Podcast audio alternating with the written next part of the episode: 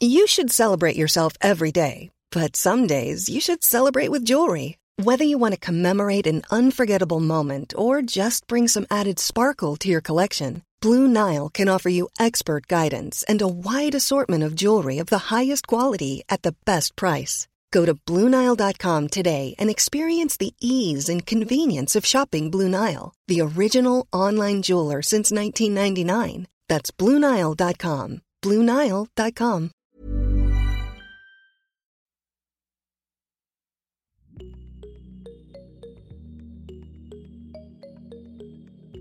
On est tous légitimes à prendre la parole dans un podcast, qui que tu sois par rapport à ton sujet en fait même si t'es pas l'expert le, plus important sur euh, le sujet de l'écologie ou autre, t'es légitime en fait parce que t'as ton point de vue. Je dis ça, mais je, je me trouve pas légitime. mais je pense que c'est un, une idée qu'on devrait avoir, enfin pas une idée, une conviction qu'on devrait avoir tous, qu'on est légitime et que c'est pas juste pour se donner de la force. Hein. Si c'est vrai, c'est que ton point de vue il est unique. Il y a personne qui a vécu les mêmes expériences que toi qui pourra raconter et aborder ton sujet de la même façon.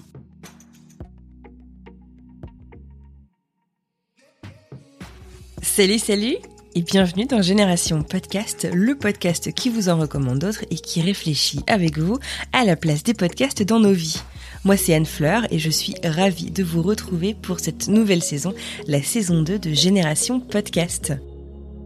Si vous souhaitez en savoir plus sur le nouveau format, la nouvelle fréquence, les nouveautés de cette saison, je vous invite à aller écouter le prologue, l'épisode qui est sorti la semaine dernière dans lequel je vous explique tout. Aujourd'hui, je suis ravie de lancer cette saison avec Mélanie, Mélanie Hong, qui est créatrice des podcasts Les Coulisses, Asiatitude, Melting Pot. Elle est aussi fondatrice et formatrice chez Bonjour Podcast et elle est passée chez Ocha, le célèbre hébergeur de podcasts français. Aujourd'hui, Mélanie nous parle de sa reconversion d'avocate à productrice de podcast, mais aussi de son tout premier enregistrement, jamais sorti, des conseils qu'elle aurait aimé avoir pour se lancer et de sa passion pour l'identité et l'héritage culturel. Bien entendu, elle nous raconte aussi ce qu'elle écoute et elle partage ses recommandations podcast. Petit disclaimer avant de lancer l'épisode, je suis navrée. Le moment où on a enregistré cet épisode, moi j'étais très malade. J'avais une grosse crève, ce qui fait que ma voix est très feutrée. J'espère que vous ne m'en tiendrez pas rigueur. Je vous laisse découvrir Mélanie et je vous retrouve juste après. Belle écoute. Alors, salut Anne Fleur, merci pour l'invitation, je suis trop contente d'être là. Moi, c'est Mélanie Hong. Euh, je te parle de région parisienne, de chez moi où j'enregistre. Et euh, donc, je suis dans un bureau, bureau-chambre. Et c'est là que j'enregistre tout ce que je fais euh, dans les podcasts. Qu'est-ce que tu fais dans la vie? Tu fais plus que des podcasts? Alors oui, alors là je suis dans une période justement un peu d'entre deux parce que dans la vie, donc à la base, moi j'ai fait des études de droit, je suis devenue avocate, donc euh, pas du tout dans le podcast. Et ensuite, j'ai complètement euh, bifurqué, euh, ouvrier selon le point de vue de la personne. Et, et je me suis complètement reconvertie dans le podcast. Donc d'abord en amateur, j'ai adoré en fait le format, et ensuite en un peu plus professionnel parce que j'ai coaché. Enfin, j'ai monté ma, boîte de création de podcast, de formation à la création de podcast.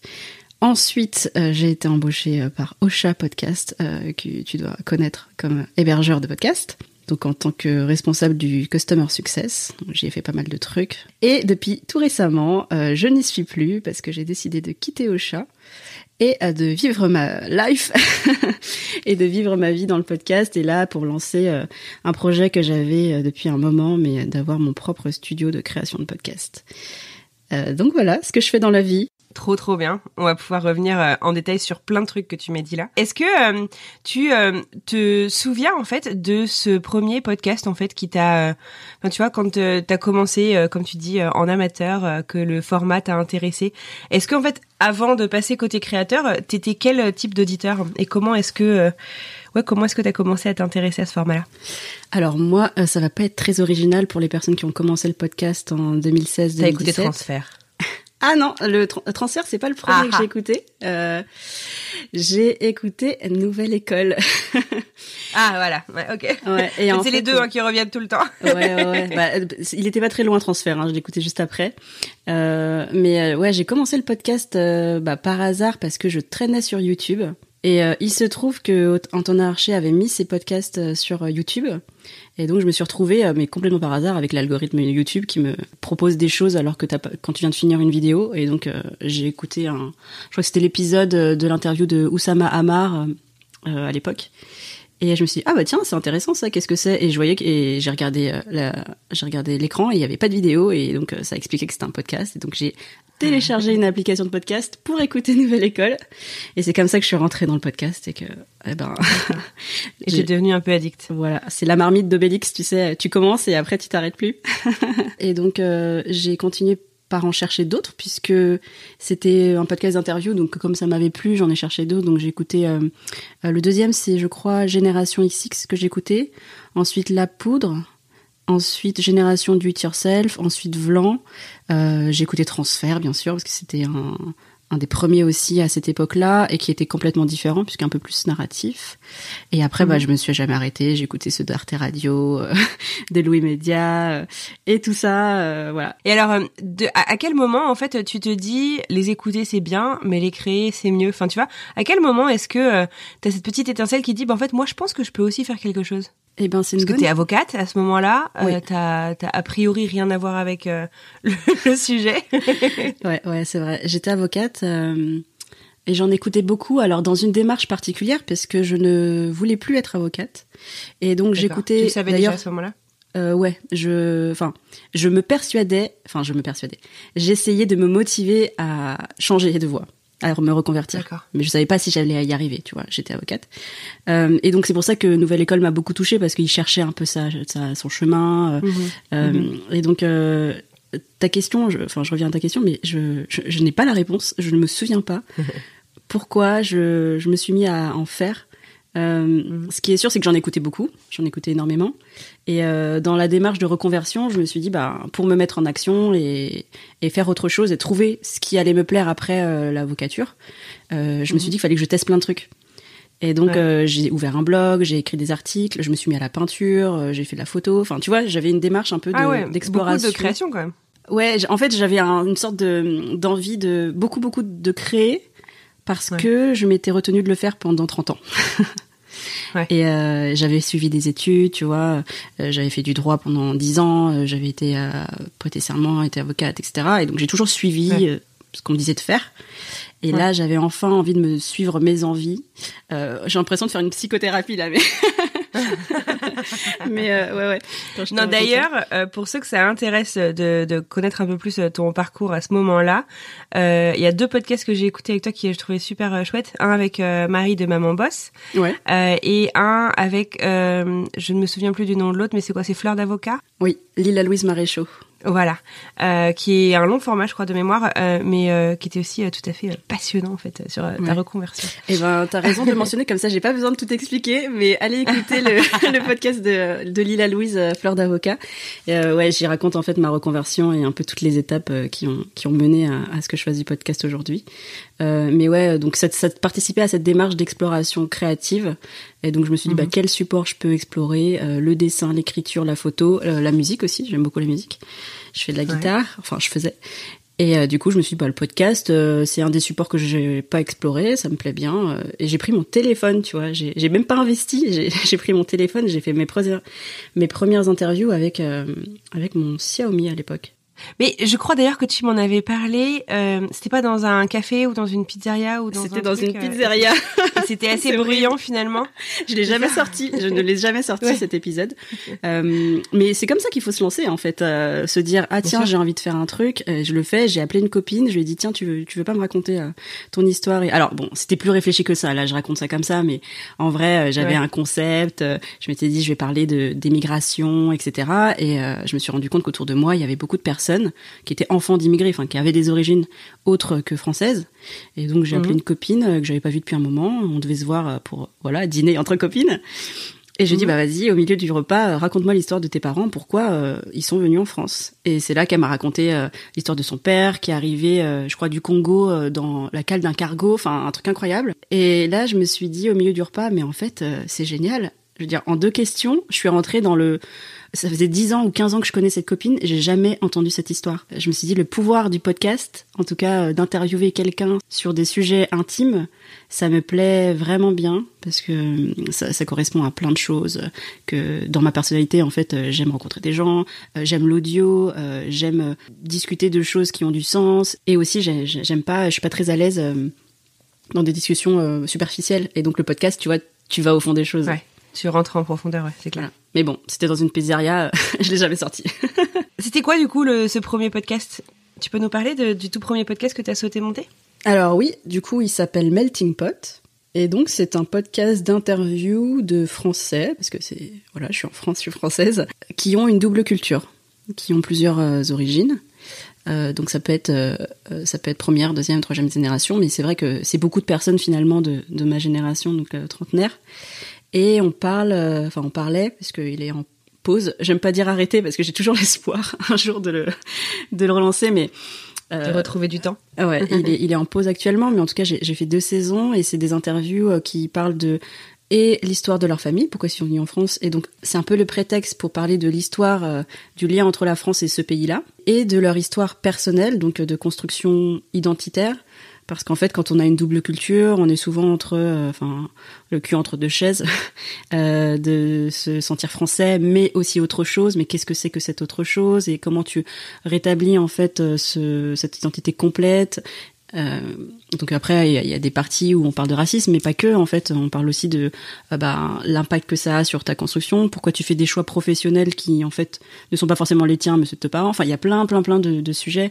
Euh, la transmission aux enfants de la langue, euh, les couples mixtes. Donc voilà, on parlait de, de ces sujets-là, et c'est comme ça que je suis rentrée dans le podcast en tant que créatrice. T'as suivi, il me semble, une formation. oui, transmission?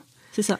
Tu, l'as suivi avant la création de ton premier podcast ou comment ça s'est passé? Bah non, parce que je pense que si j'avais suivi la formation, j'aurais pas enregistré avec mon téléphone dans, un, dans une pizzeria.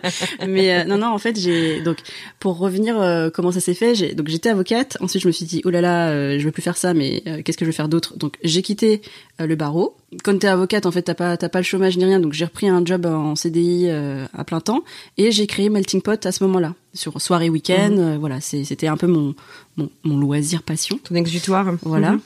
Et euh, au bout d'un moment, en fait, je me suis dit, euh, parce que je m'étais donné un an pour trouver un peu ma voie, euh, si je voulais continuer dans le dessin ou dans l'écriture ou dans tout, voilà.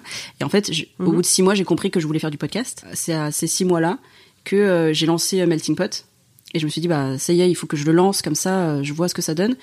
Et euh, mhm. c'est là que je me suis dit aussi, bah, je veux faire du podcast. Je... Et là, je savais que je voulais travailler dans le podcast. Euh, la fille est un peu folle, hein, parce que je n'y connaissais rien à l'audio. Je suis pas journaliste, je suis voilà rien du tout dans cet univers audiovisuel. Mais je, je savais que j'avais quitté mon job et mes études, etc. d'avocat, pas pour euh, juste faire un loisir en fait. Je, je voulais vraiment me reconvertir. Et donc je me suis dit, soit je me forme euh, vraiment, tu vois, je vais dans, je fais une école de journalisme, je me forme à l'audio. Je savais pas trop si je voulais pas être monteuse ou réalisatrice. Je, je, savais que je voulais être dans le podcast, mais je savais pas exactement quel métier. Soit je, et en fait, je me suis dit, un, j'ai pas d'argent ni de temps à perdre. En fait, euh, j'avais, j'avais une urgence à vivre de quelque chose que j'aimais. Et donc, j'avais pas de trop de temps, euh, un an ou deux ans ou trois ans de formation. je, je me voyais pas rentrer là-dedans. Euh, et deux, j'avais pas d'argent aussi à mettre dans une formation parce que quand t'es adulte, c'est payant en fait, ça coûte cher. Et donc, euh, je me suis dit, il faut que je trouve un moyen très euh, rapide et un peu raccourci de me former tout en en vivant bientôt. Et je te fais une réponse très longue pour pour la pour arriver à, à ta question, mais c'est ça pour la raison pour laquelle j'ai trouvé en fait, j'ai cherché des formations donc Transmission se lançait, c'était la, première euh, promo. Et finalement j'ai pas osé pour la première promo, mais j'ai candidaté pour la deuxième promo. Et en fait c'est un programme, euh, euh, ils, font une promo par an, c'est gratuit, donc ça, ça, c'était pas mal pour mon porte-monnaie. Et c'est surtout très qualitatif parce que c'est que des journalistes radio, des techniciens du son, des, des, voilà des personnes professionnelles qui te forment pendant, je sais plus combien de temps ça durait, c'était genre de février à septembre à l'époque mais ça a changé un peu, euh, ça, ça a changé un peu la formule. Euh, et c'était en cours du soir, et t'es que avec des personnes passionnées, euh, souvent en reconversion d'ailleurs, et t'apprends euh, tous les mardis soirs euh, le comment monter, euh, comment écrire, comment interviewer, etc. Et donc ça c'était trop cool et j'avais, enfin franchement quand j'ai été acceptée parce qu'il y avait des, enfin il y avait un dossier, un entretien quand j'ai reçu ma réponse d'acceptation, j'étais en Suède, je me rappelle, j'étais en vacances, et j'ai eu un mail, et je crois que j'ai pleuré comme quand j'avais pleuré quand j'ai eu le barreau, tu vois. Ah ouais? J'étais tellement contente. Émotion quoi. Ouais, j'avais l'impression qu'on validait ma reconversion. Et on disait c'est bon, tu peux y aller quoi. ouais, voilà. Donc euh, j'ai été trop contente et donc j'ai suivi ça, mais euh, mais j'étais j'avais créé Melting Pot avant. Voilà pour répondre. C'était ça ta question, je crois. Ouais ouais. Non, non, mais justement, je sais que tu avais fait une formation, mais à, quel moment, en fait, tu te dis que tu en as besoin euh, dans ta dans ta création de podcast? Et j'avais même créé les coulisses du podcast avant. Donc, je te disais tout à l'heure que je ressentais le besoin d'être formée, enfin pour me sentir plus légitime et plus compétente. Et le raccourci, c'était et cette formation-là, et euh, si c'était un peu un plan B, mais c'était aussi un plan A, et me former par moi-même en autodidacte grâce aux personnes qui savent déjà. Parce que ben la pratique euh, c'est la meilleure chose. Et donc euh, j'avais eu cette idée de podcast qui est devenue les coulisses du podcast, où j'allais interviewer en fait des personnes qui ont déjà des podcasts depuis longtemps et qui me donnerait des conseils. et donc c'était la meilleure euh, façon de hacker euh, le système pour bah ouais, c'est une super idée. Voilà pour euh, un découvrir comment ils font et puis deux les, les rencontrer et, et, les connaître et pourquoi pas devenir amis. euh, donc on a lancé. Bah ouais, faire ton réseau dans ta reconversion. Tu l'as pas lancé toute seule d'ailleurs euh, les coulisses du podcast? Non, tu non. Tu veux me raconter un peu? Bah ouais, je, je, peux te raconter les, la genèse. Mais je pense qu'on en a. Je sais pas si on en a beaucoup parlé, mais je pense qu'on en a pas mal parlé dans les épisodes. Euh, en fait, les coulisses du podcast, pour ceux qui connaîtraient pas, c'est un podcast qui raconte nos coulisses de donc il y avait moi et Anastasia de Santis on était deux créatrices de podcast on a commencé à peu près ensemble en fait moi j'avais je, lancé Melting Pot depuis euh, deux semaines mhm. ou un mois et je voyais ses posts sur Instagram euh, à l'époque on était deux trois qui se battaient en duel sur Instagram avec des podcasts et elle était en train de teaser la création de son podcast de vraie vie et elle arrêtait pas d'écrire des trucs du genre bon, je me lance, je me lance pas, j'ai interviewé des gens, j'ose pas, machin. Et donc je lui avais répondu un jour sous un post, bah vas-y, sors-le, donne, donne une date et tu seras obligé. Et du coup, on avait continué en fait comme ça à, échanger en, en, message privé. Et donc, on a continué pas mal euh, à quand on a sorti nos podcasts à se poser des questions, genre ah mais là c'était hyper long, est-ce que tu penses que je vais couper? Enfin, vraiment, on avait des discussions en coulisses comme ça. Et euh, ça nous enrichissait vachement. Et en même temps, moi, j'avais ce projet de, de podcast sur le podcast où je voulais raconter les coulisses de Melting Pot et interviewer des podcasteurs. Et donc, euh, je lui en ai parlé. Euh, ben, en fait, je, je maturais le projet dans mon coin. Et ensuite, il y a eu le premier Paris Podcast Festival on est en quelle année là du coup? 2018 2018 je crois. Donc c'était la première édition et on avait vu ça, on a dit ah t'as vu il y a ça qui se lance machin. Donc euh, on s'est dit tiens on va parce qu'elle elle habitait je sais plus où elle habitait à cette époque-là mais elle était pas à Paris et c'était l'occasion de se mhm. voir en vrai. Donc on s'était donné rendez-vous là-bas, on s'est rencontrés sur les marches de l'escalier de la Gaîté Lyrique. et, euh, et c'est là que je lui ai parlé de, de mon podcast, de mon projet de deuxième podcast. Et elle m'a dit ah ouais ça me dit trop, euh, viens on le lance ensemble. Et donc euh, je me suis dit bon bah ça me ça me donne de la force en fait d'avoir quelqu'un dans le projet. Et donc on s'est dit bah on va le lancer toutes les deux et, et comme ça on, on, a on a créé en fait le, le concept de coulisses comme ça. Trop bien. Donc voilà la genèse. D'ailleurs c'est un podcast. Vous avez fait quoi deux trois saisons? On a fait deux saisons. Euh, la première saison était euh, sur, euh, bah, à chaque fois en fait, on faisait un thème de qui correspond à une étape de production. Tu vois, comment créer ta ligne éditoriale, quel matériel choisir, comment préparer une interview, comment animer l'interview, tu vois, comment héberger ton ton podcast. Donc on faisait une étape euh, alors ça, je crois que ça correspond vachement à. Moi, je suis vachement structurée. J'aime bien que les choses soient bien dans, dans tu vois, dans l'ordre. Et, euh, et donc ça, c'était hyper bien parce que ça nous a permis nous aussi de d'être un peu plus carré dans ce qu'on faisait, ouais. euh, de rencontrer du monde, d'avoir des astuces aussi, et aussi de développer un podcast interactif. Enfin, déjà en duo, ce qu'on n'avait pas chacune. Et aussi interactif dans le sens où à chaque fois qu'on postait un épisode, on avait énormément de retours et ce qui est assez euh, frustrant, tu sais, quand tu crées, enfin tu sais très bien d'ailleurs, mais je pense que tu as beaucoup de retours euh, sur Génération Podcast et sur tes autres podcasts. Euh, quand tu crées, t'es seul, tu diffuses, tu mets en ligne, ça mm. va un peu dans le flow intergalactique du, de l'internet. Tu sais pas qui le reçoit, tu sais pas ce que les gens en font. Ouais, c'est ça. Et, et pour Melting Pot, j'avais cette impression, même si j'avais quelques mails de temps en temps et puis des messages Instagram. et pour De Vraie Vie, je pense qu'elle était un peu pareille. Alors que pour Coulisses, on avait des messages entre les épisodes dès qu'on postait, il y avait des gens qui l'écoutaient à la minute. On avait des mhm. questions. Enfin, on, était en, lien constant en fait avec les gens. Et ça, c'était assez incroyable comme euh, comme expérience de. Donc il y avait un vrai besoin, quoi. Mm. Et c'est là que je me suis dit, bon, en créant les coulisses. En fait, t'avais une idée derrière la tête Ouais. en créant coulisses. En fait, En fait, j'avais l'idée, un, de me former, parce que j'avais pas l'argent Ouais. ni le temps de faire une formation, euh, de me faire un réseau et de tester, en fait, euh, le public pour mon potentiel travail. Puisque je t'avais dit que je voulais me reconvertir, mais je savais pas dans quoi. J'ai vite Ouais. vu que Melting Pot, ça allait pas être le podcast qui allait être écouté par des millions de personnes et qui ferait de la monétisation avec des pubs. Et Ouais. qu'en plus, vu les sujets d'antiracisme, etc., enfin, euh, j'allais pas intéresser euh, des gens qui avaient beaucoup d'argent. Potentiellement, en fait, c'était un peu l'idée reçue que j'avais, hein, que c'était plus des assos, etc., qui, qui voulaient euh, faire des partenariats. Donc, je me suis dit, bon, euh, mon revenu ne viendra pas de Melting Pot. Je le fais parce que ça me plaît, le sujet, etc. Euh, Mhm. Mais par contre, le podcasting en lui-même, c'est un sujet. Enfin, pour moi, c'était vraiment un sujet. J'ai j'ai pas lancé euh, Melting Pot en disant juste, j'aime ce que je raconte et mes rencontres. J'aimais interviewer et j'aimais euh, donner des conseils aux gens pour qu'ils créent leur podcast. Euh, naturellement, il y a des gens qui me demandaient comment je crée mon podcast. Et il y a eu plein de bébés melting pot. D'ailleurs, il y a des personnes qui ont lancé des podcasts sur euh, des communautés arabes, des communautés, etc. Et à qui je donnais des conseils, en fait, euh, comme ça, euh, sur Internet. Et donc, euh, je me suis dit, tiens, il y a un truc. Moi, j'adore euh, conseiller, parce que quand j'étais avocate, c'était un peu euh, mon métier.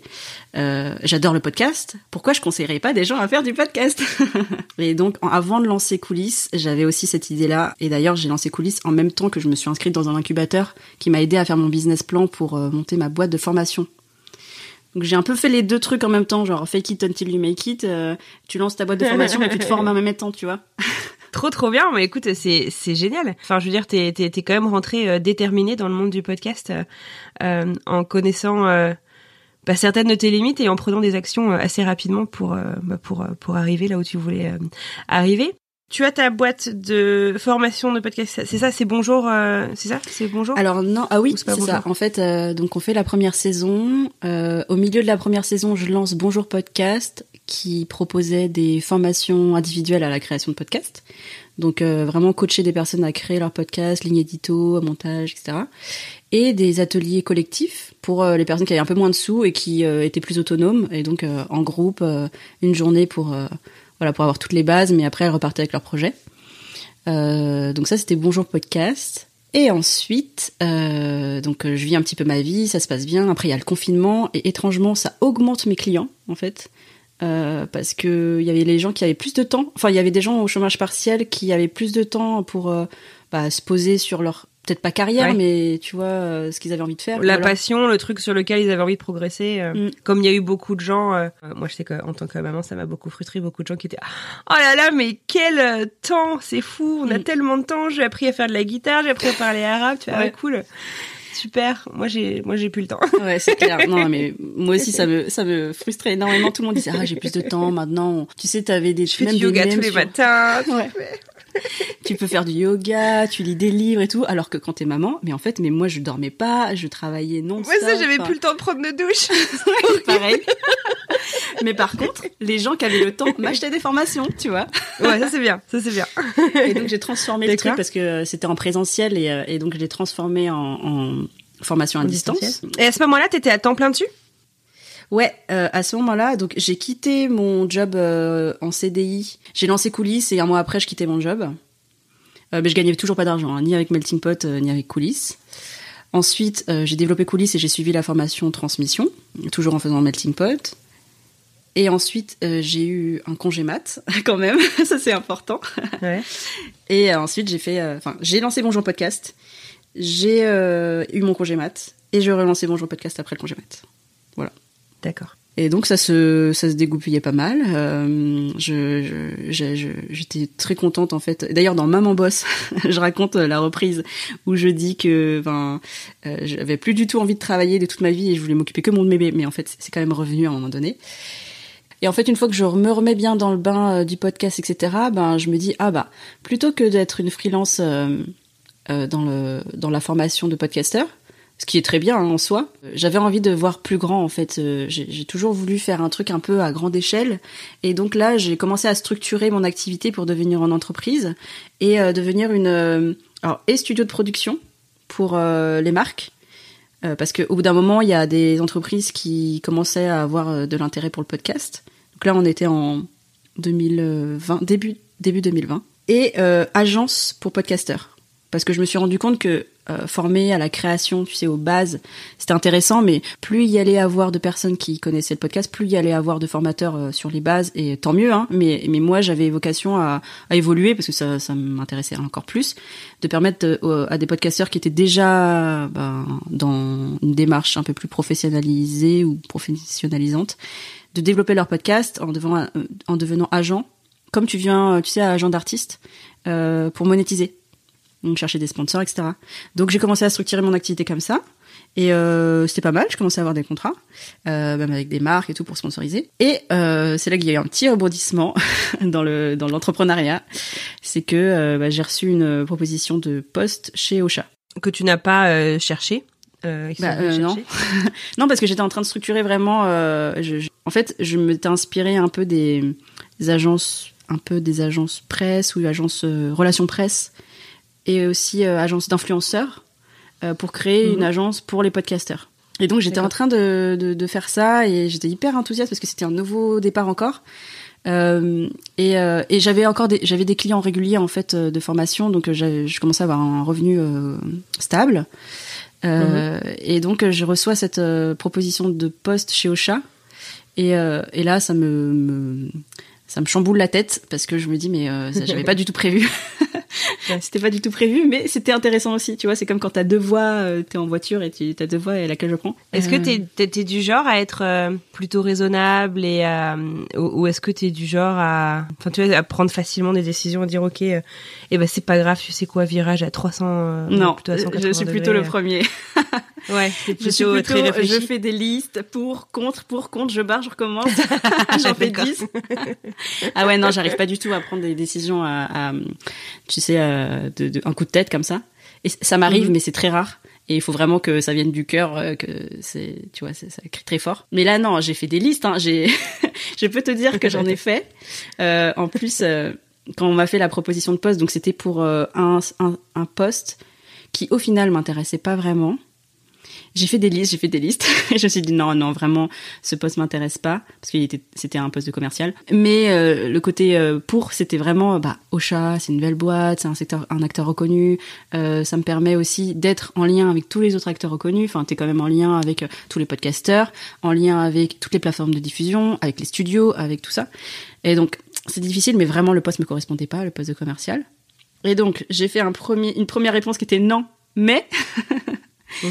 avec plein d'autres conditions de si j'avais ce poste qui me proposait euh, ça, ça, ça, ça, ça, ça, sa commission, bah peut-être que je dirais oui. Ce qui fait que ben on a eu cette discussion et en fait il m'a dit oui à tout ce que j'ai tout ce que tu bah, voulais. Voilà, je voulais un truc un peu plus large, stratégique, euh, au codir, euh, un nouveau pôle, enfin voilà plein d'autres trucs.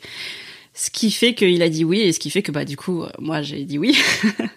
j'ai dit bah en fait ça me correspond. Euh, c'était de l'entrepreneuriat dans euh, dans la start-up et donc euh, c'était possible quoi. Tu peux décrire en fait qu'est-ce que c'était T'étais chief of customer success. Donc customer success c'est tout ce qui vient une fois que tu es devenu client et c'est t'assurer en fait bah, que tes clients ont toute la valeur en fait espérée du produit, enfin qu'ils arrivent à en faire euh, ce qu'ils veulent. Enfin c'est c'est c'est ça grosso modo ou tu veux nous, nous raconter un petit peu plus euh, Ouais, c'est exactement ça. Après il y a pas mal de déclinaisons sur comment tu fais ça, mais en gros la tâche du customer success, enfin du service en général euh, customer success, c'est que le client qui vient chez Ocha, donc le podcasteur qui a un podcast à héberger, retire toute la valeur de du produit, donc l'hébergement en premier lieu mais euh, ce qu'il y a autour aussi, puisque euh, Ocha, euh, c'est un hébergeur, mais ça permet aussi de monétiser, ça permet aussi de diffuser. En fait, il y a eu un partenariat qui a été fait avec la Gaieté Lyrique au moment où je suis arrivée, et donc euh, il y a un studio d'enregistrement, donc tu peux aussi utiliser le studio d'enregistrement. Il y a des aussi des formations possibles, et en fait, l'idée c'est de s'occuper des clients et pour le produit, donc s'ils ont des bugs, s'ils ont des questions, voilà, tout ce qui concerne le produit technique euh, mais aussi de lui permettre de évoluer dans son podcast parce que en évoluant dans son podcast, ça lui permet d'utiliser encore mieux le produit parce qu'il peut créer un autre podcast, euh, il peut continuer son podcast plus longtemps alors qu'il aurait arrêté sinon, euh, voilà. Et c'était faire ça avec et euh, les entreprises parce qu'il y a des entreprises clientes chez Ocha et euh, les podcasteurs indépendants. Et aussi, ah oui, j'avais aussi en charge de faire le lien avec les plateformes de diffusion qui mettent en avant les podcasts. Ça, c'est une partie un peu dans l'ombre. que tu dis pas au risque de te faire harceler tous les jours. Exactement. par des milliers de podcasteurs. ouais, c'est ça. au final, t'es resté combien de temps chez Ocha? Je suis restée huit mois ce qui paraît pas beaucoup quand euh, on, dit ça comme ça. Ah, dans une euh, start-up, ça peut être très intense quand même, mais moi, t'as le temps de faire beaucoup de choses. Ce qui était pourtant très intense, j'ai l'impression d'avoir vécu trois ans là-bas. euh, parce qu'en fait, on a construit, on a beaucoup, on a changé plein de choses en huit mois, une start-up. Il y avait combien de personnes employées, même quand t'es arrivé et quand t'es reparti? Je crois que quand je suis arrivé, on était sept, et quand je suis reparti, euh, là, ils doivent être 20. Chez Ocha même, et beaucoup plus chez Icreo, donc le groupe. Euh, donc ouais, ça a plus que doublé. Quand je suis arrivée, il y avait que des devs et euh, le, CEO, euh, euh CTO et puis euh, directrice marketing. Et là, il y a tout le codir, plus euh, toute une équipe marketing, plus des sales, plus, enfin, tu vois, il y a une équipe entière qui s'est structurée qui n'était pas là quand je suis arrivée. Donc ça a beaucoup évolué en huit mois. Comment est-ce que tu as pris la décision de te dire parce que effectivement sur le papier c'est peut-être le job rêvé, tu as réussi à avoir un CDI dans le domaine du podcast, donc tu peux tu peux en vivre. Il y a moins de risques que dans l'entrepreneuriat. Pour être passé moi par l'entrepreneuriat, j'imagine que ça te chatouille quand même encore de temps en temps. comment comment est-ce que tu arrives en fait à prendre la décision de te dire euh, en fait c'est pas exactement là que j'ai envie d'être? Euh, C'est pas facile. Franchement, c'est pas facile du tout parce que comme tu le dis, euh, secteur qui qui passion, c'est ma passion. Start-up donc plutôt flexible. Enfin moi vraiment le salariat c'est pas mon truc. Je pense que c'est pas pour rien que j'étais avocate en libéral. Mais du coup dans une start-up c'est plutôt tu vois pas rigide autonomie, euh, poste stratégique, donc plutôt presque intrapreneur, tu vois, euh, dans l'idée. mais vraiment, ce qui m'a pris, ce qui m'a fait prendre la décision, il y a plein, il y a plein de choses. Je dirais que les principales, c'est est-ce que je faisais de tous les jours, est-ce que j'étais heureuse de ce que je faisais tous les jours? Donc, je, vais un petit peu détailler. et la deuxième chose, c'est et la vision long terme. Donc il y a l'opérationnel concret et la vision long terme. Et les deux ne correspondaient pas finalement à ce que je voulais. Ce qui fait que j'ai pris cette décision. Qu'est-ce que tu voulais? Euh, et qu'est-ce que je voulais? Ben, En fait, ma vision long terme, c'était vraiment... Euh, pour, pour Bonjour Podcast, c'était permettre à chacun de faire entendre sa voix, ce qui est exactement le slogan d'Ocha. Donc j'étais en phase, tu vois, total. Ah ouais, c'est dingue. euh, parce qu'avec Coulisses, avec Bonjour Podcast, c'était ça hein, que je faisais. Euh, permettre aux gens de créer leur podcast pour faire entendre leur expertise, leur cause, euh, euh, voilà, leur passion.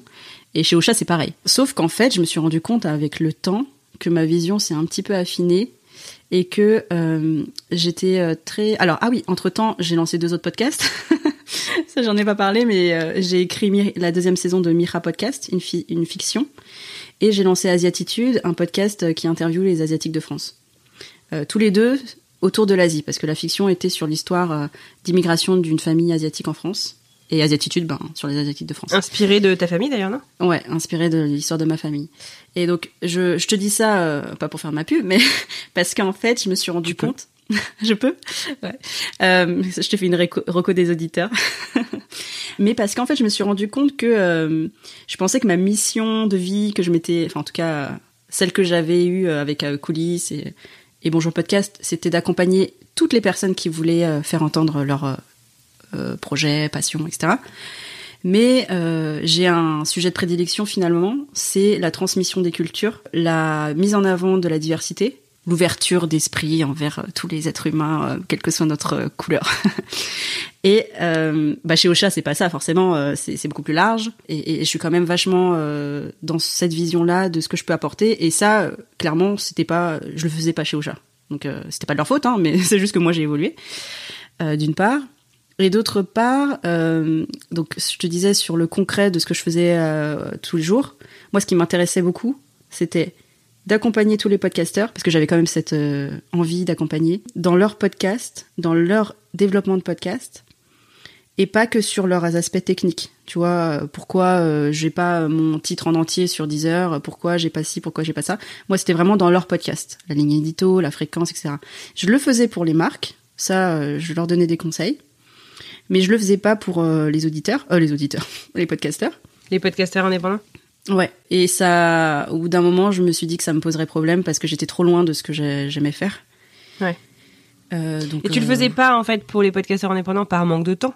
Non, parce que en fait, euh, à la base, euh, c'était prévu que je fasse des formations, etc. Mais je pense que la vision a évolué et du coup, c'était plus d'actualité. Bah, dans une startup, tu voilà, tu as un cap, ensuite tu le voilà, tu le rediriges en fonction de euh, ta vision. Elle peut changer euh, tous les voilà trois mois et euh, ça correspondait plus en fait. Et, et, et moi. euh, Normalement, en tant que bonne salariée, j'aurais dû dire bah oui, je suis le cap de la startup, mais j'étais trop, trop, euh, ça, ça me tient trop à cœur en fait. Moi, je sais pourquoi je fais du podcast et c'est c'est pas pour faire d'autre chose que ça.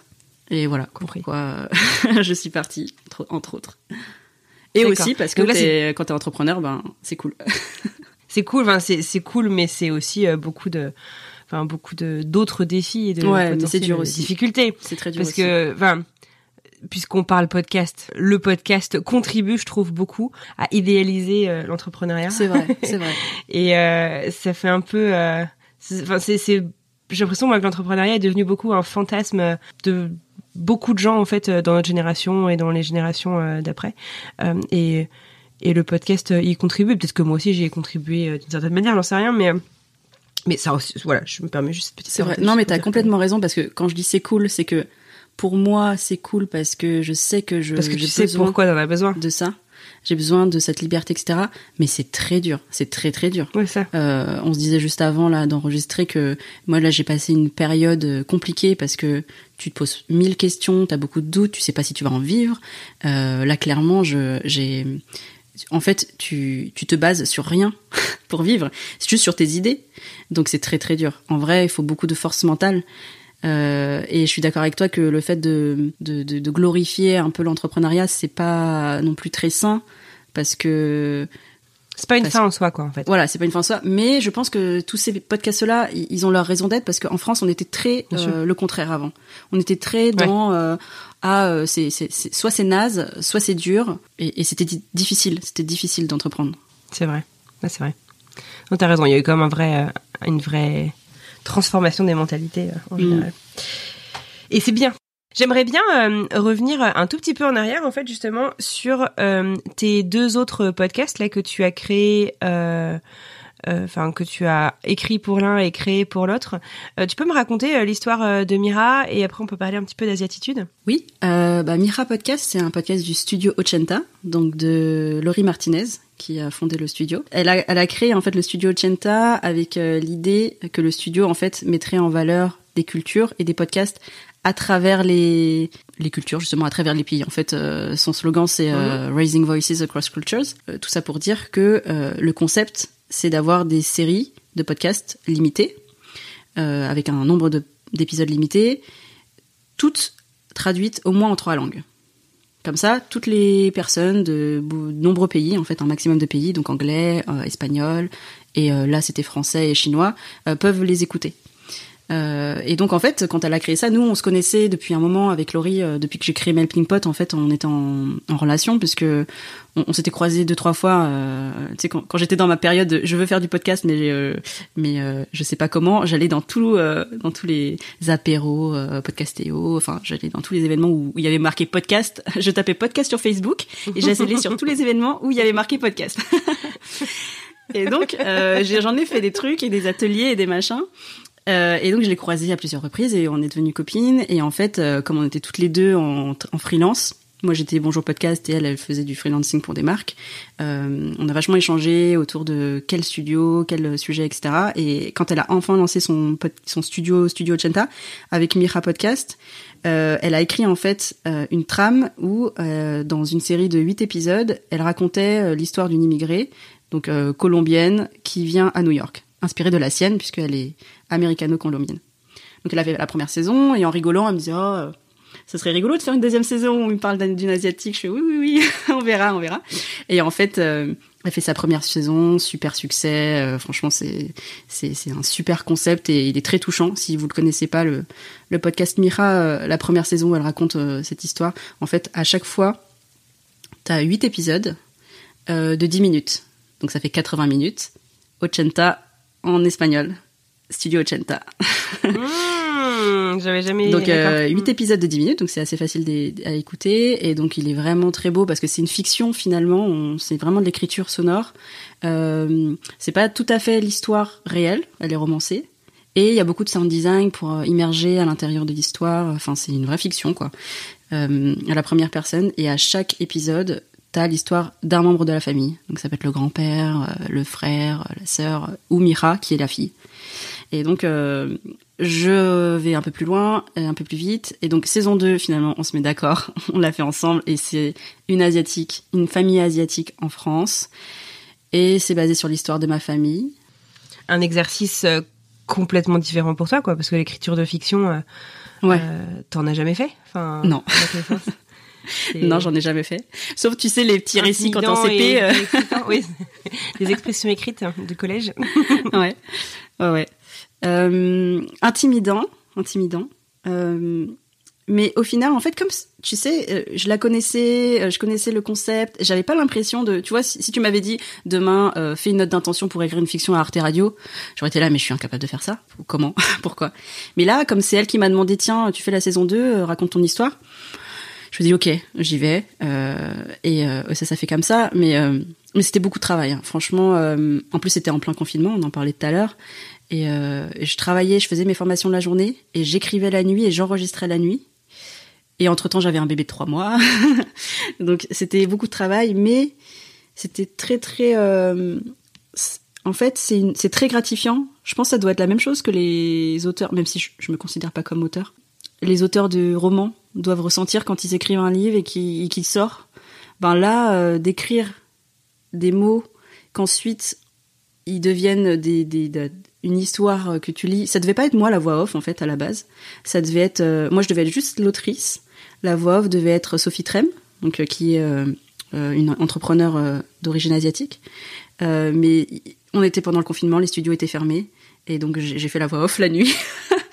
mais euh, c'est un exercice très très intéressant, très euh, gratifiant quand euh, il se il aboutit surtout en musique après tu vois il change de dimension parce que c'est que l'écrit et ensuite ça devient audio avec en plus un habillage sonore. Ça t'a pris combien de temps, du coup, euh, la, la, la création, pour avoir un peu une idée euh, Hum, alors je me rappelle qu'on a fait la première euh, on a fait le premier rendez-vous en janvier février 2020 chez elle où on s'est dit tiens on va faire huit épisodes et on a mis les, les, les noms des personnages. Mhm. La date de sortie était déjà. Laurie, elle est très carrée. hein. Elle m'a dit, euh, il sort le 27 mai. elle l'avait Ah oui. déjà écrit dans la presse alors qu'on n'avait pas écrit une seule ligne. elle l'avait annoncé. Donc, on s'est rencontrés en janvier-février, je sais plus. Et elle m'avait dit, il sort le 27 mai. Tout doit être écrit, enregistré, euh, programmé sur les sur l'hébergeur. Et donc j'avais, je crois que j'avais genre trois mois euh, pour pour l'écrire et l'enregistrer. On a été confinés en mars, il me semble. Et donc en fait, euh, il est sorti à temps, mais je n'avais pas fini de tout écrire. Euh, parce qu'en fait, T'as à cause du confinement, d'écrire à, Ah à ouais. mesure qu'il sortait. Ah, vache. en fait, Wow. c'était pas du tout prévu. C'était pas du tout prévu comme ça. Je devais finir, je crois, tout en mars. On devait enregistrer en avril et il devait sortir en mai. C'était parfait, hein, et très organisé, Laurie. Mais euh, j'ai écrit, euh, j'ai dû écrire la moitié euh, quand, quand, quand il fallait. Ensuite, elle a monté euh, pro- post-produit, etc. Et ensuite, j'ai écrit les épisodes un par un. les, derniers, enfin, il y en a huit, il y en a neuf parce qu'il y en a huit plus un bonus. Et donc après, franchement, les quatre derniers, c'était difficile. C'était difficile parce que j'avais un la pression de bah il fallait que je l'écrive à temps, c'était sûr. Et en plus, comme ça fonctionnait bien, euh, je faisais. En fait, c'était la partie où tu devais faire la promotion. Et donc j'étais tiraillée entre je faisais la promotion, c'est super, écoutez-le, et mais en fait j'ai pas écrit la fin. et donc c'était c'était un peu difficile, mais on y est arrivé. Mais on est on est on est sorti de ça sur les rotules. Franchement, euh, c'était difficile. Mais en gros, ça a mis euh, peut-être, je sais pas, de février à. euh, je sais, euh, je, franchement, je me souviens plus quand est-ce que j'ai Au 26 j'ai mai. j'ai fini, mais euh, l'été peut-être. L'été. Je crois que j'ai fini l'été. Ah, vache. Ok. Ah, bravo, Ouais. en tout cas, c'est une, c'est une très très belle euh, euh, production. Euh, Bah, merci Tu veux nous dire quelques mots de Asiatitude? Bah, Asiatitude, c'est un podcast. euh, Ouais, c'est le moment. Bah, Asiatitude, en fait, ça devait être le premier podcast de mon studio de prod que je n'ai pas lancé parce que je suis allée chez Ocha, le studio, mais j'ai lancé quand même Asiatitude, qui est le premier podcast que je fais pas en tant que créatrice, animatrice, etc., mais productrice. C'est-à-dire que moi, je me mets derrière vraiment, et euh, il est animé par euh, Amanda qui a fondé un réseau de femmes, le premier réseau de femmes asiatiques de France. Et en fait, l'idée, c'est de mettre en avant des personnes de la communauté asiatique, enfin, des asio-descendants, en fait, des Français Des femmes, qui ont du des coup, origines. forcément, ou pas forcément? Non, non, pas forcément des femmes, des femmes, des hommes, des personnes non binaires, et euh, et de donner une représentation en fait aux asiatiques de France qui aujourd'hui sont assez absents des médias, des euh, du ciné, enfin pas parce qu'ils ne veulent pas, parce qu'il y a beaucoup de comédiens, il y a il y a pas mal d'artistes, etc. Mais c'est difficile de prendre la place. Et je me suis dit que, bah, en étant dans le podcast et asiatique, c'était dommage que je ne fasse pas quelque chose pour euh, ça. Même si j'aime pas, j'ai eu du mal à revendiquer un côté euh, De militant. pas être porte-drapeau, quoi. Ouais, j'ai eu du mal pendant longtemps. Je me disais non, moi, je veux pas parler de ça, etc. Je veux faire des fictions, je veux faire, tu vois, je, je veux vivre ma vie en dehors de, de, de- de- du militantisme. Mais en vrai, euh, je pense que il, il est nécessaire euh, parce que sinon ça avance pas. Et euh, donc j'ai changé mon fusil d'épaule et j'assume.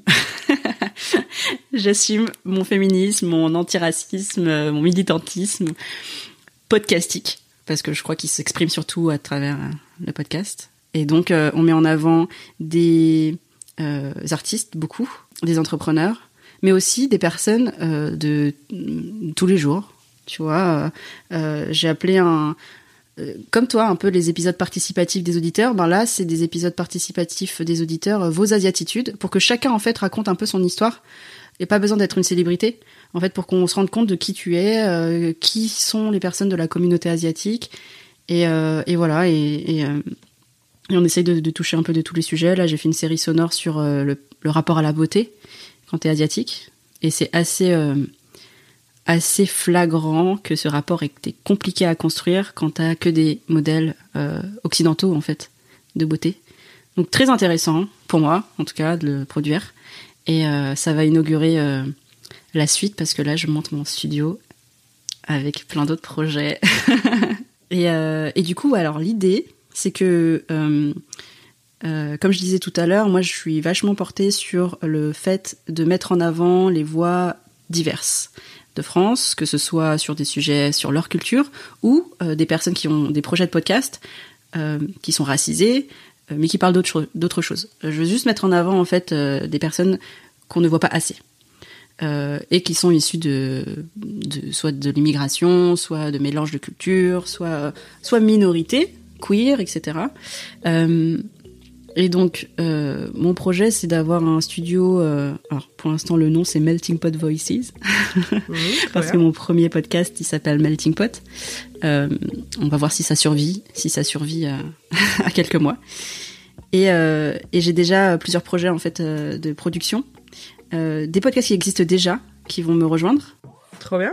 et qui, qui parlent déjà de diversité d'une manière ou d'une autre, et de nouveaux podcasts en fait euh, qui qui seront. Moi, je suis vachement euh, intéressée par les podcasts un peu construits, narratifs, euh, documentaires. Mhm. Euh, donc, il y aura un mélange de podcasts de conversation, comme Asiatitude, euh, comme d'autres podcasts, et des podcasts où euh, ça sera peut-être un peu plus une série. Tu vois, un peu comme j'ai fait pour euh, Mira, une série, documentaire ou fiction, qui raconte une histoire. Et donc, euh, que ce soit l'histoire euh, d'immigrés asiatiques ou l'histoire, euh, je pense à quelqu'un euh, libanais ou, euh, ou arabe ou euh, euh, afrodescendant, etc. Donc, euh, ouais, j'ai ce projet-là. Et, et en fait, c'est marrant parce que quand tu fais un truc, moi, quand j'ai arrêté, je me suis dit, bon, je reprends à zéro. je J'ai tout à reconstruire, en fait. Et t'as l'impression que c'est une montagne. Et en fait, à ce moment-là, j'ai commencé à recevoir des mails de gens qui savent pas du tout hein, que je suis plus chez Ocha et que j'ai que j'ai du temps et que je, travaille sur un sous-marin dans mon projet et qui m'écrivent des mails. J'ai ce projet, euh, je suis en train d'écrire euh, une euh, série sonore, je suis en train de faire ci, je suis en train de faire ça. Là, cette semaine, j'en ai reçu deux euh, pitch que j'ai pas du tout sollicité de personnes que je ne connais pas. Et je me dis, c'est un signe en fait.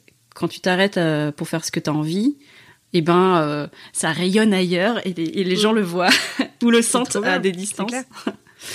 Donc euh, voilà, j'ai ces projets-là et puis j'ai même quelqu'un qui m'a dit ah je peux investir dans ton studio. Je lui dis oula mais je l'ai même pas encore créé, tu vois. Euh, donc je voilà, je suis dans une phase où je prends le temps mais j'ai j'ai des envies de production et à côté de ça euh, j'ai envie de, de toujours accompagner les marques parce qu'avant ça me j'étais très perplexe par rapport aux, entreprises. Euh, je me disais que les podcasts n'étaient pas très intéressants, un peu, un peu attendus. Tu vois, les sujets devaient être attendus, etc. Et en fait, au chat, ça m'a fait changer de fusil d'épaule sur ce sujet aussi, parce que j'ai accompagné des personnes qui étaient passionnées de podcasts et qui travaillaient pour des entreprises et qui voulaient faire vraiment du qualitatif et qui étaient convaincus par les valeurs qu'ils portaient. Euh, donc j'ai envie d'essayer de les accompagner, euh, ces entreprises, apporter des valeurs qui, me correspondent, tu vois, la bienveillance, la transmission, les initiatives positives, etc. Et euh, à travers des podcasts que quelqu'un va écouter, que ce soit pas juste un podcast de marque pour faire la pub de cette marque. les podcasts de marque on va, évoluent vachement quand même. Hein. Euh, moi j'étais, mm. d'ailleurs au moment où on enregistre, j'ai fait une chronique là-dessus cette semaine, je crois, sur une recommandation où je parlais d'un d'un podcast de marque. Et c'est vrai qu'avant, moi j'avais tendance à, je voyais la marque, je on va essayer de me vendre un truc et puis on va enfin tu vois mm. et en fait il y a maintenant de plus en plus de petits bijoux quand même qui sortent euh, euh des podcasts euh, qui sont ouais c'est créé par une marque ou pour une marque euh, mais ça peut être absolument passionnant et addictif aussi quoi. Mm. et puis ils ont ils ont assez de moyens, enfin ils ont un peu plus de moyens qu'un particulier voilà Bien sûr dans son garage et, euh, et donc ils peuvent se permettre de réfléchir un peu à la façon dont ils abordent un sujet, etc. Tout à fait. Et donc les accompagner euh, à faire du contenu de qualité, ben pourquoi pas? C'est pas voilà, les entreprises ne sont pas euh, Satan quoi. Avant j'étais un peu dans ça, hein. j'étais un peu dans ouh là là non, mais en fait mais en fait non, ça peut être une opportunité. Est-ce que on pourrait faire un petit tour du côté de ton appli de podcast, Mélanie? Ah ouais, alors attends, parce que ça va être la surprise, je ne sais pas ce que j'ai écouté récemment. eh ben, très bien. Tu utilises quoi comme appli? Alors, euh, j'ai une déformation professionnelle d'Ocha, j'ai toutes les applis de podcast sur mon, sur mon téléphone. Pour pouvoir vérifier que tout est bien sorti ouais, c'est hein. ça. oui, toi aussi, bah, en tant que créateur aussi, euh, mm. tu vérifies que tes épisodes sont sortis. Mais actuellement, celui que j'utilise le plus, enfin celle que j'utilise le plus comme appli, c'est Spotify parce que euh, mm. j'ai un abonnement musique aussi. si on va dans Spotify, que tu vas dans ta petite, dans ton petit petit truc là en haut à droite, quels sont les derniers épisodes que tu as écoutés? Alors. En haut à droite. Alors, euh, alors j'ai un épisode d'Asiatitude parce que je crois que c'était pour vérifier qu'il soit bien sorti. Euh, de la série sonore as identité sur le rapport à la beauté, donc ce que je te disais tout à l'heure. Je vais peut-être pas parler que de celui-là parce qu'on en a déjà parlé. Alors qu'est-ce que j'ai d'autre? J'ai euh, Young, Wild and Freelance de Thomas Burbidge, qui est un podcast sur le freelancing. Euh, que j'écoute aussi parce que du coup je suis dans ma phase de restructuration de mon business. ouais, ouais, ouais. Euh, Qu'est-ce que j'ai d'autre? Alors, je vois que tu es toujours le nez dans ton application de podcast. Qu'est-ce que tu as, euh, qu'est-ce que tu as écouté d'autre euh, récemment? Je sais pas, euh, au cours des, dernières semaines. Est-ce qu'il y a un truc que tu t'es dit, waouh? Est-ce que tu un truc qui t'a surprise? En fait, je, alors j'écoute ton podcast et je me suis dit, en écoutant une de tes recos, que j'allais écouter le podcast. ça m'arrive pas tout le ah, temps parce que tu, tu, j'arrive à te convaincre. Ouais, non pas que non pas que tu arrives à me convaincre, mais je suis pas intéressée par tout en fait. Euh, et donc comme tes recommandations sont assez variées, euh, là dans ma liste pour te dire, je me suis mis trois choses à, je me suis dit que je devais les écouter. Euh, il y avait euh, Frère de cœur que tu as recommandé. Il y avait l'épisode de l'autre côté du micro de Mary Royer qui m'intéresse beaucoup. et Lumière sur Jeanne, Jeanne Claes de Basilique parce que je l'aime bien, j'aime beaucoup Jeanne. Euh, donc il y, a ton podcast en fait qui est dans ma liste. Euh, j'ai écouté un podcast ce matin euh, parce que c'était un podcast que je devais produire l'année dernière et finalement comme je lui dis que j'allais chez Ocha, je l'ai pas fait euh, et je lui ai laissé prendre son envol. Euh, mais c'est un podcast qui s'appelle 1 2 3 pépites et qui parle de la famille. Ah oui. Et, mhm. et j'ai écouté le, le, dernier qui est sur la, les retrouvailles d'une euh, française d'origine coréenne avec sa jumelle euh, qu'elle avait euh, qu'elle ne connaissait pas depuis sa naissance. ouais. ouais. Donc je l'ai pas encore écouté, elle me l'a envoyé justement et je l'avais. C'est pas ton transfert que je l'avais découverte, je sais plus. Y a pas. C'est possible, elle est passée dans un autre podcast apparemment. Mais c'est pas le genre de, tu vois, je suis pas très podcast euh, de témoignages de vie en général. Mais là, comme je connais Céline, que j'avais à cœur d'écouter ses podcasts euh, quand elle les a sortis, et qu'en plus c'est une asiatique, donc je voulais le mettre en avant sur Asiatitude. Euh, voilà, je l'ai écouté. Et quoi d'autre? Attends, parce que j'en ai plein d'autres, mais après ça, ça, s'arrête plus. J'ai beaucoup de podcasts en ce moment de d'entrepreneuriat parce que je suis en plein dedans en fait. Mais c'est vrai que c'est vraiment par phase en fait. J'écoute des choses par phase en fonction de ma ma mon actualité de vie. Ouais, mais c'est ça. non mais c'est ça. Donc j'ai beaucoup écouté de podcasts de maternité euh, quand, quand j'étais enceinte et juste un petit peu après pendant le congé mat. Là, j'écoute pas mal de podcasts d'entrepreneuriat, euh, notamment donc euh, tous les podcasts de freelancing, Young Wild and Freelance, Tribu Indé, Génération. Alors Génération It Yourself, je l'écoute plus trop en ce moment parce qu'ils sont longs et j'ai pas beaucoup de temps. Vlan, c'est toujours un de mes podcasts préférés, mais c'est pareil, ça fait un moment que je l'ai pas écouté. En fait, j'écoute par rapport au, sujet. J'écoute Nouvel Oeil, qui est aussi un podcast d'interview et j'écoute euh, certaines interviews qui m'intéressent. Est-ce que tu te souviens, je sais pas, euh, au cours, euh, j'en sais rien, de, des six derniers mois, d'un épisode en particulier, tout podcast confondu, que t'aurais, euh, tu sais, genre envoyé, que t'as envoyé sur WhatsApp à tous tes potes, à toute ta famille, genre celui-là, faut absolument que tu l'écoutes. Tu vois, le truc que t'as le plus recommandé, ce serait quoi? Que j'ai recommandé? Hmm. Hmm. Ben, c'est pas très original parce qu'il a été très recommandé, mais euh, ou peut-être une nuit. C'est, je crois, le podcast qui m'a le plus chamboulé ces six derniers mois. Celui-là. Ouais. Et autant euh, sur le sujet de fond, parce que mhm. l'inceste, parce que euh, euh c'est très bien fait, c'est très bien. Ça, ça, ça t'ouvre les yeux sur pas mal de, de, de choses. Mais je l'ai aussi beaucoup écouté en tant que podcasteuse parce que ça m'intéresse beaucoup la construction de la série. Et euh, ça m'inspire aussi pour euh, ce que j'ai envie de faire. C'est Samia Badil, je crois, qui me disait, euh, c'est genre, tu l'écoutes une première fois, pas forcément celui-là, tu vois, mais tous les podcasts, tu les écoutes une première fois parce que le sujet t'intéresse, parce que tu rentres dedans. Et en fait, quand tu es dans la création de podcast, c'est réussir à prendre cette, ce temps pour faire une autre écoute et l'écouter en fait en mode création de podcast mm. et essayer de, de, de, voir en fait comment on t'amène dans ta réflexion, comment est-ce qu'on suscite les émotions, comment est-ce qu'on te fait avancer en fait euh, mm. tout simplement et, et c'est vrai que c'est c'est assez passionnant et enfin d'ailleurs ce podcast ou peut-être une nuit a été primé euh, à plusieurs reprises, a reçu un prix euh, Radio France il y a quelques jours devant Charlotte Pudlowski. Donc, Ouais, ouais, ouais, ouais. et euh, bah, amplement, amplement mérité. Hein. C'est sûr que c'est un, c'est un. J'ai pas envie de dire un bijou vu le. Enfin, si, quand même. C'est c'est un, un bijou de podcast.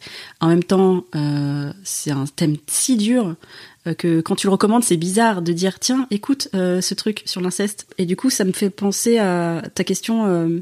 Me fait penser que j'écoute beaucoup finalement en ce moment et c'est pas c'est pas très habituel, mais des podcasts de documentaires et ce qui me nourrit aussi, c'est euh, les séries.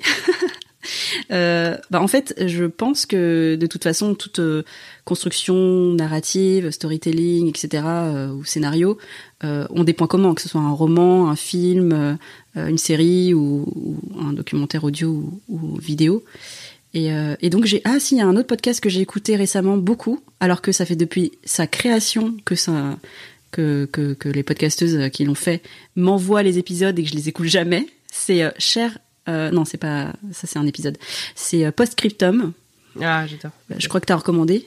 En fait, c'est euh, Alice et Charlie qui l'ont fait. Charlie est une des journalistes de, trans de transmission que j'ai que j'ai suivi. D'accord. Ok. Et, euh, et Alice m'avait interviewé sur RFI euh, pour un thème, pour un article sur les asiatiques euh, de France. Mhm. Et en fait, j'avais pratique, je crois que j'avais jamais écouté le podcast. c'est pas bien, même si tu connais des gens et tu leur dis oui, je vais mhm. l'écouter et en fait, bah t'as pas le temps ou t'as pas envie sur le moment en fait. Et récemment, comme je suis beaucoup dans le comment on construit une histoire sans entendre la voix de la personne qui interviewe, leurs épisodes sont des récits à plusieurs voix sans entendre la personne qui interviewe. Et ils sont toujours très forts. Je trouve le casting des personnes très très bien réalisé. Ouais. Euh, la réalisation aussi. Et j'ai écouté comment alors, Cher Famille d'accueil qui est super. Euh. Cher, il y a, à chaque fois en fait c'est une lettre sonore, quelqu'un qui s'adresse à quelqu'un d'autre. Cher Nounou, vraiment ah, trop, oui. trop trop bien. Très très bon. Ouais. Je pense que c'est ou peut-être une nuit et Postscriptum qui mhm. m'ont pas mal marqué ces derniers mois. Mais euh, voilà, si tu regardes mon appli, il y en a plein et euh, bah c'est oui, vrai bah que c'est compliqué euh, de, de, choisir. Mais c'est beaucoup les podcasts narratifs. Quels sont les podcasts ouais. qui gagneraient à être connus? Eh ben, il y en a plein. Euh, et justement sur euh, ces sujets de personnes euh, racisées ou en tout cas de d'expériences de personnes racisées ou minorisées, je pense que ça serait très intéressant d'écouter, de mettre en avant Tant que je serai noire. Je sais pas si tu connais ce podcast. Je l'ai vu passer, mais j'avoue que je l'ai pas encore écouté. Ouais. C'est un podcast de Tsipora qui parle de désir ou non désir de maternité euh, pour les femmes noires. Ah oui. C'est pas souvent euh, le cas en fait qu'on ne parle pas juste de euh, ah, racisme, etc. Là, c'est vraiment sur un sujet déterminé et le non désir de maternité, il est, il est assez tabou, que ce soit en général, hein, je pense, mais alors encore plus dans des communautés où on est censé être connu pour faire plein d'enfants, tu vois. Euh, donc il y a celui-là, il y a le podcast euh, euh, podcast passé recomposé. Tu, Je sais pas si tu vois. de Mélie, qui est très De Mélie, qui, qui est super et qui fait parler les petits enfants de l'histoire de leurs grands-parents. Et donc à travers ça, il y a l'histoire de France, mais aussi l'histoire des liens de la France avec ses différentes colonies. Il y a plein de choses, mais qui passent par des histoires personnelles. Il y en a plein d'autres. Bon, il y a Zititude. euh, T'as le podcast euh, Banmi aussi, asiatique, euh, qui est sur aussi euh, les Asiatiques de France. Mais des conversations un peu plus chill, tu vois, et avec des personnalités et des artistes. Il y en a, il y en a plein, et puis après il y en a qui sont bien mis en avant. Il y a Les enfants du bruit et de l'odeur aussi, euh, par Priska et Ulrich. Et donc ça parle de euh, l'expérience euh, de racisme des enfants à l'école. Et celui-là, il est, je pense, d'utilité publique. et, et, je pense que ce soit autant pour les personnes racisées que les personnes non racisées. Parce que c'est souvent comme ça qu'on on permet à tout le monde d'être éduqué sur ces questions. Et que ça évolue et que euh, ton petit garçon, par exemple, moi, mon, bébé qui a un an et demi maintenant, que je redoute que quand euh, il arrive à l'école, tout le monde lui fasse les yeux, tu sais, lui tire, les yeux en, le voyant. Parce que c'est déjà arrivé alors qu'il a qu'un an et demi, c'est arrivé deux fois. Et donc, euh, je pense qu'il faut écouter ce genre de podcast. Voilà, bon, après j'en ai plein d'autres, mais je vous laisse avec, avec ceux-là déjà qui sont, qui sont pas mal. Mélanie, est-ce qu'il y a un conseil que tu aurais aimé euh, qu'on te donne ou qu'on t'a donné quand tu t'es lancée, euh, dont tu pourrais faire euh, profiter les auditeurs et les auditrices? Je sais que Mathieu Stéphanie m'avait dit à l'époque, au premier, premier épisode de coulisses où j'étais allée l'interviewer, et son conseil, j'avais posé la même question que toi, c'est quoi ton conseil? Et il m'avait dit, lancez-vous. Et en fait, bon, pour des gens qui n'ont pas de podcast forcément, euh, mais c'est vrai que je crois que c'est le meilleur conseil parce que même si tu te poses la question de et la ligne édito et le matériel, etc. Enfin, euh, en fait, il faut se lancer parce que sinon tu tournes en rond. Donc ça, c'est pour ceux qui n'en ont pas et qui osent pas et qui réfléchissent trop. Moi, je fais partie de ces gens-là. Hein. Je fais partie des gens qui réfléchissent trop, qui font des listes, etc. Moi, je suis un en peu fait, trop tête euh, brûlée à l'inverse. c'est vrai? Ah bah on ferait un bon match parce que des fois c'est bien d'être mmh. complémentaire. et eh ben ouais, il faut se lancer.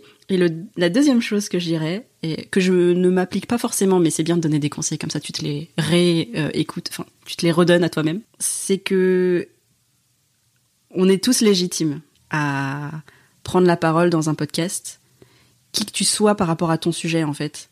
Même si t'es pas l'expert le, plus important sur le sujet de l'écologie ou autre, t'es légitime en fait parce que t'as ton point de vue.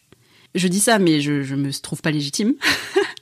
Mais je pense que c'est un, une idée qu'on devrait avoir, enfin pas une idée, une conviction qu'on devrait avoir tous, qu'on est légitime et que c'est pas juste pour se donner de la force. Hein. Si c'est vrai, c'est que ton point de vue il est unique. Il y a personne qui a vécu les mêmes expériences que toi qui pourra raconter et aborder ton sujet de la même façon.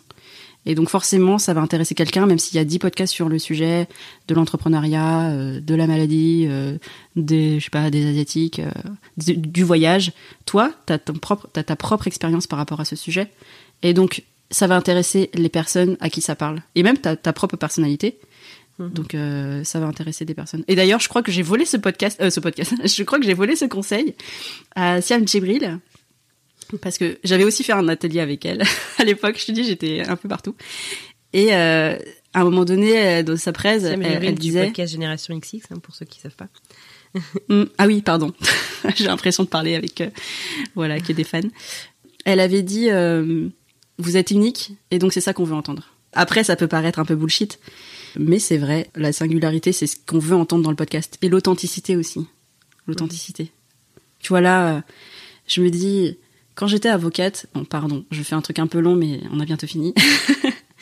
Quand j'étais avocate, je contrôlais vachement mon image euh, pour correspondre à ce qu'on attendait, tu vois. Je, je m'habillais en tailleur. Ce que tu pensais qu'on attendait euh, en tout cas. Ce qu'on pensait, ouais. Euh, mais on l'attendait parfois. Hein, pas- J'avais des clients banquiers, il fallait mettre robe, veste, machin. Enfin, euh, même on, on nous le disait hein, de faire ça. Et j'étais jamais vraiment moi-même, tu vois.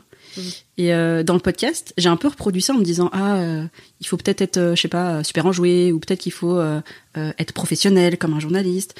Tu te dis toujours, t'as toujours des idées reçues de ce qu'il faut faire. C'est vrai. Et en fait, là aujourd'hui, je réponds à tes questions et, et c'est un peu n'importe quoi parce que je je j'ai rien préparé. je te réponds un peu au tac au tac et peut-être que c'est pas bon pour mon image, je sais pas. Mais en tout cas, euh, je suis Mais sûre non, que c'est Au moi. contraire, enfin, je trouve c'est bien, c'est authentique et c'est et c'est ça qu'on cherche, c'est qu'on a envie de rencontrer Mélanie, pas euh, ce que Mélanie pense qu'on veut voir. Ouais, ouais. Ben, en tout cas, elle est là. Euh, mais ouais, je crois que c'est ça. te livrer sans filtre. Mais je comprends ce que tu veux dire. Tu sais, moi, je me suis rendu compte que j'étais pas du tout la même personne au micro quand j'interviewe quelqu'un je connais un petit peu, par exemple toi, où je me sens plus naturelle et j'arrive à échanger. Ou quand j'interviewe, récemment, ça me fait, enfin, depuis quelques mois, ça me fait ça, si j'interviewe un journaliste. Si j'interviewe un journaliste, je pars du principe que mes questions sont pourries et, euh, et limite je m'excuse de poser les questions quoi. Et en fait bah du coup tu rentres pas dans l'échange. tu vois c'est bah, du Ouais. coup en fait j'ai une j'ai j'ai une période euh, tu sais comme euh, comme tu parles pour une une vieille voiture quoi, j'ai une période où faut que faut que le, le le moteur chauffe avant de réussir à vraiment rentrer dedans qui est vachement Mhm. plus longue du coup. euh, je sais pas. Bref, Ouais, mais c'est normal. Je pense que c'est aussi ta projection de ce que la personne attend de, de Mm. toi ou de Mm. comment elle te voit. Et, Mm. et c'est vrai que nous, comme on se connaît, enfin, on part pas en vacances ensemble, mais on se connaît un petit peu. Et Pas euh, pas encore. J'attends que ça, vu que tu reviens en France bientôt. voilà. mais euh, mais je, je pense que c'est plus facile. euh. Et puis après, il y a des personnes très douées, et j'espère que, je pense que tu l'es. Hein, je, je pense que tu es très modeste, euh, mais qui mettent à l'aise tout de suite et qui font que euh, l'échange, même en- au bout de très très peu de temps, euh, entre tout de suite dans quelque chose d'intéressant. Mm. Et, euh, et ouais, c'est ce qu'on cherche. Et si jamais c'est pas le cas et euh, qu'on n'y arrive pas, eh ben restons pendant trois heures. ça va marcher Ouais, quand même. c'est clair, c'est ça. Euh, Est-ce que tu as un petit mot de la fin? Bah merci euh, de m'avoir invité Anne Fleur, je suis toujours ravie. Euh, merci de nous avoir écoutés jusque-là. vous êtes courageux. J'espère que c'était intéressant pour vous d'une manière ou d'une autre, auditeurs ou créateurs de podcast. Et puis, euh, et puis, euh, ravi aussi un jour de se rencontrer, euh, qui que vous soyez. Euh, Il y a un- des événements euh, en vrai, euh, le Paris Podcast Festival notamment. si vous voulez me croiser, n'hésitez pas, je suis dispo. voilà. Et voilà, c'est terminé pour aujourd'hui. Un grand, grand merci à Mélanie d'avoir passé ce moment avec moi et d'avoir partagé bah, toute son histoire euh, podcastique. J'espère que ça vous a plu autant qu'à moi. Encore euh, désolée pour euh, ma voix complètement étouffée. Je sais que la qualité audio de mon côté est pas ouf dans cet épisode aujourd'hui. J'espère que vous m'en tiendrez pas à rigueur. Et promis, ce sera mieux les prochaines fois. Si vous souhaitez discuter de cet épisode, rendez-vous sur les réseaux sociaux, notamment sur LinkedIn et Instagram. Retrouvez le post ou la vignette correspondant à cet épisode et venez échanger avec moi et les autres auditeurs et auditrices du podcast. Enfin, vous le savez puisque vous êtes certainement vous-même en train de réfléchir à un podcast que vous aimeriez créer. Vous travaillez sur un podcast en particulier ou en tout cas du moins vous en écoutez régulièrement. Le meilleur moyen de m'aider, c'est d'en parler autour de vous. Si cet épisode vous a plu, n'hésitez pas à l'envoyer à un ami, un voisin, un frère, une sœur, bref, je ne sais pas avec qui est-ce que vous échangez vos recos podcast. Mais en tout cas, sachez que moi, ça m'aide énormément à faire découvrir le podcast, Génération Podcast, mon travail et ma passion pour les podcasts. Allez, je vous laisse tranquille, je vous souhaite une très très bonne journée et je vous retrouve dans quelques jours pour un nouvel épisode.